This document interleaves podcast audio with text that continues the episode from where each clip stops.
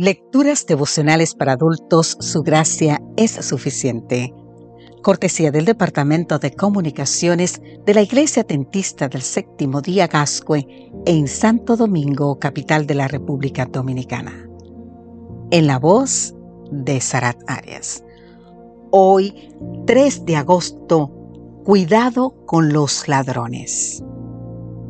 Filipenses capítulo 1 versículo 6 nos dice, estando persuadido de esto, que el que comenzó en vosotros la buena obra, la perfeccionará hasta el día de Jesucristo. Muchos ladrones pueden robarnos el gozo. Las circunstancias, por ejemplo. Un ladrón que busca robar ve a alguien entrando a una casa y se aprovecha de la circunstancia. Muchas circunstancias están fuera de nuestro control, como el clima, la economía mundial y el tránsito. No tenemos el control de todo. Somos impactados por las circunstancias. Pero Pablo, en la peor de las circunstancias, escribe la mejor de las cartas. La gente. Todos hemos perdido alguna vez el gozo por causa de la gente. Algunos camiones que circulan por la ruta llevan una calcomanía con un desalentador mensaje que dice, cuanto más trato a la gente, más quiero a mi perro. es muy duro. No se aplica a todos y no debería ser así, pues somos llamados a ser luz y sal entre la gente. Pero muchas veces el egoísmo de unos y otros nos hace perder el gozo. Otro ladrón es las cosas. Jesús dijo que la vida del hombre no consiste en la abundancia de los bienes que posee, en Lucas capítulo 12 versículo 15. Muchos gastan su vida para poseer cosas y finalmente son poseídos por ellas. Abraham Lincoln un día andaba paseando con sus dos hijos que no paraban de llorar.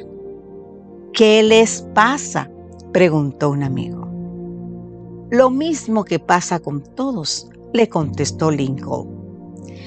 Tres nueces tengo y cada uno quiere dos. El gozo no viene por las cosas que poseemos, pero las desgracias vienen por las cosas que nos poseen. Quien solo vive por juntar tesoros en la tierra nunca tendrá suficiente. ¿Se escuchó bien? Yo se lo voy a repetir. Quien solo vive por juntar tesoros en la tierra, nunca tendrá suficiente. El único banco seguro donde guardar nuestras posesiones es en el cielo. Jesús dijo, es allí donde debemos hacer tesoros. Otro ladrón es las preocupaciones. Las úlceras no vienen por lo que uno come, sino por lo que se come a uno. ¿Usted escuchó? Voy a repetirlo otra vez. Otra vez voy a repetirle. Las úlceras no vienen por lo que uno come, sino por lo que se come a uno. Anticipar el mañana para hoy es ansiedad. Traer el pasado para hoy es estancamiento. Vivir el hoy como si solo existiese el ahora es irresponsabilidad. El relegado equilibrio siempre será la mejor solución.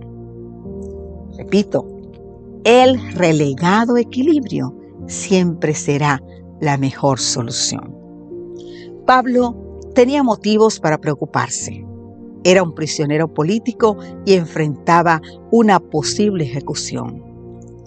Pero escribe lleno de gozo y nos dice que no nos preocupemos, que esos ladrones no se queden con lo que Cristo adquirió para nosotros. El verdadero gozo es independiente de las circunstancias, de las gentes, de las cosas y las preocupaciones. Querido amigo, querida amiga, contempla a Jesús, tu piadoso y amante Salvador si le entregas a Cristo tu desvalida alma, Él te proporcionará gozo y paz. será su corona de regocijo, su recompensa inestimable. Recuerda, solo Dios puede darnos ese verdadero gozo. Que Dios te bendiga hoy en gran manera.